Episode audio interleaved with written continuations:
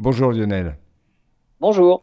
C'est vrai que souvent dans, les chroniques Sciences et Espace que vous nous proposez, vous nous parlez de sujets comme l'hibernation. Et aujourd'hui, vous allez y revenir, puisque vous allez nous parler d'hibernation, mais, attention, il y a un mais, hibernation des écureuils, ce qui est assez original. Absolument. Les, les astronautes sont jaloux, en fait, de ce que peut réaliser un petit écureuil. Ah bah je comprends. Le rayé.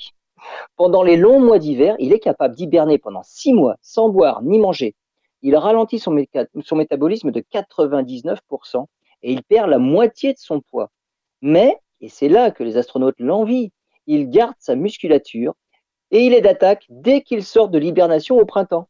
Si on arrive à comprendre comment fait ce petit écureuil, ça résoudrait certains problèmes liés au long voyage dans l'espace, mais aussi ça pourrait aider à trouver des solutions pour les personnes souffrant de troubles musculaires, même sur Terre.